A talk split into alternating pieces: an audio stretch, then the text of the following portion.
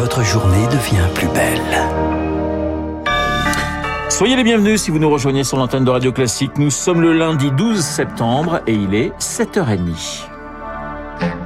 La matinale de Radio Classique avec Renaud Blanc. Et le journal avec Charles Bonner. Bonjour Charles. Bonjour Renaud, bonjour à tous. À la une ce matin, l'Europe qui tente de trouver la parade à la crise de l'énergie. Les 27 sont d'accord sur les grands principes, mais pas sur la manière de les appliquer. Plafonner le prix du gaz russe, inciter à baisser la consommation.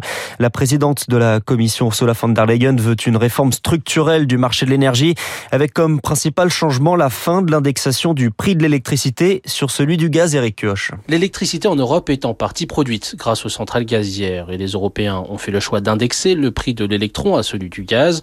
Problème, si le cours de ce dernier explose, les prix de l'électricité suivent et flambent. Et à l'heure où l'Europe ne compte plus sur le gaz russe et accélère la transition énergétique, ce système est obsolète, assure Nicolas Bergmans, spécialiste des politiques énergétiques. Quand on aura plus d'énergie renouvelable dans le système, il faut s'attendre à ce que ce prix se décorrèle à terme, puisque on utilisera de moins en moins de gaz pour produire de l'électricité à mesure qu'on décarbone euh, le mix électrique. Découpler le gaz et l'électricité permettrait ainsi de faire baisser les factures d'énergie pour les consommateurs, comme en France, dont le mix énergétique repose pour plus de la moitié sur le nucléaire et le renouvelable, beaucoup moins cher que le gaz.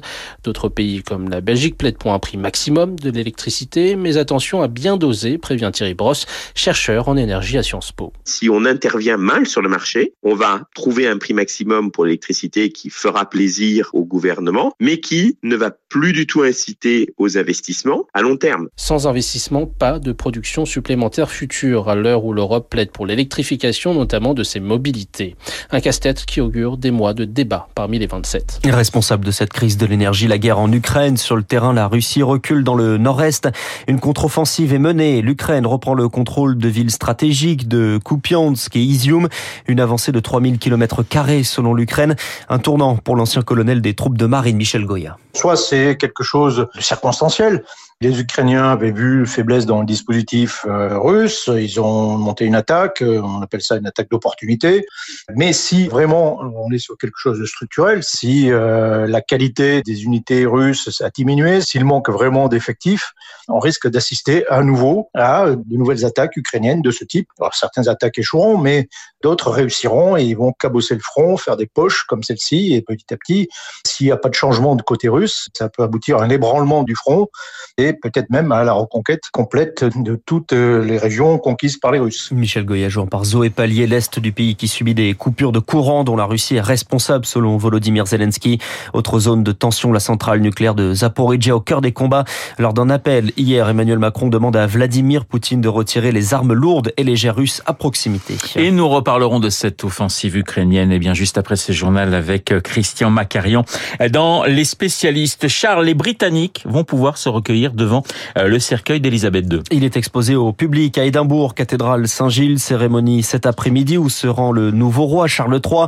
Charles III qui devient également chef du Commonwealth, nouveau gouverneur suprême de l'église anglicane et défenseur de la foi. Dans les faits, ses titres religieux et royaux ne lui accordent que peu de pouvoir, mais un pouvoir symbolique, d'être le garant de l'unité du pays. Et c'est bien ce qu'attendent de lui ces sujets rencontrés par Victoire Fort à Londres dans une église anglicane. L'église Saint-Gabriel résonne à l'unisson.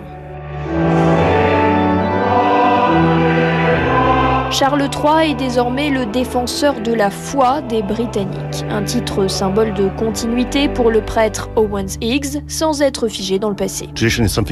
La tradition est quelque chose qui vit et qui bouge. Le pays aujourd'hui est très divers et accepte sa diversité bien plus que lorsqu'Élisabeth est devenue reine. Le roi a revendiqué clairement ses racines chrétiennes, mais pour Suzanne, son premier discours était de bon augure. Je crois qu'il a de la compassion et qu'il est sensible. J'espère que les musulmans, par exemple, se sont sentis inclus. Même si au fond je crois qu'il est assez traditionnaliste, je pense qu'il fera du bon boulot.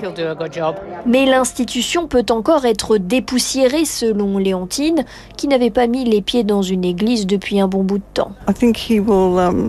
Je crois qu'il va gentiment moderniser la monarchie. J'aimerais qu'il paie des impôts, par exemple. Attendons de voir. À la sortie de la messe, un rayon de soleil et des fidèles confiants en Charles III qui ironisent.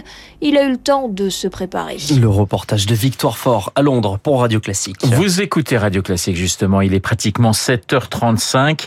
Retour en France où le procès en appel des attentats de janvier 2015 à Paris s'ouvre aujourd'hui. Les attentats de Charlie Hebdo, de Montrouge et de l'Hypercachère, il y a deux ans, 13 personnes étaient condamnées. La cour d'assises spéciale rejuge deux d'entre eux soupçonnés d'avoir aidé Amédi Koulibaly. À Bruxelles, le début d'un procès fleuve, celui des attentats de 2016 à l'aéroport Zaventem et dans le métro, 32 morts au total.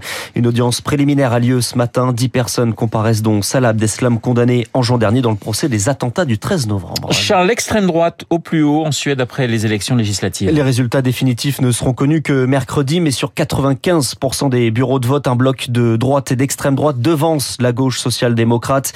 Épilogue d'une campagne marquée par des thèmes poussés par les démocrates de Suède, formation créée dans les années 80 par des nationalistes et des néo-nazis.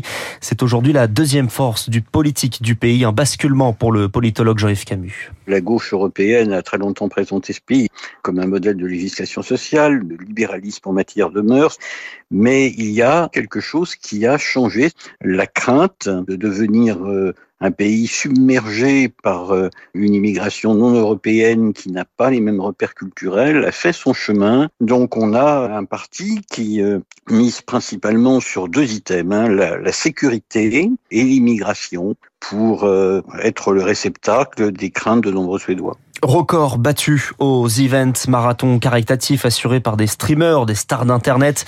C'était ce week-end à Montpellier au profit d'associations environnementales. Plus de 10 millions d'euros ont été récoltés.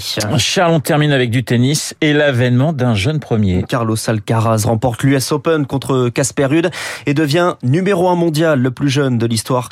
Il a seulement 19 ans et 4 mois. Et puis du football, la Ligue 1, Monaco se reprend après un début de saison difficile. Vainqueur hier de l'Olympique lyonnais de 1. Continue d'impressionner, quatrième et vainqueur hier de Nantes 3-2. Le journal de 7h30 présenté par Charles Bonner. Merci Charles, on vous retrouve à 8h30 pour un prochain point d'actualité. Dans un instant, les spécialistes, le spécialiste, il s'appelle Christian Macarian. Nous allons parler de l'Ukraine et de cette contre-offensive qui fait beaucoup, beaucoup de mal.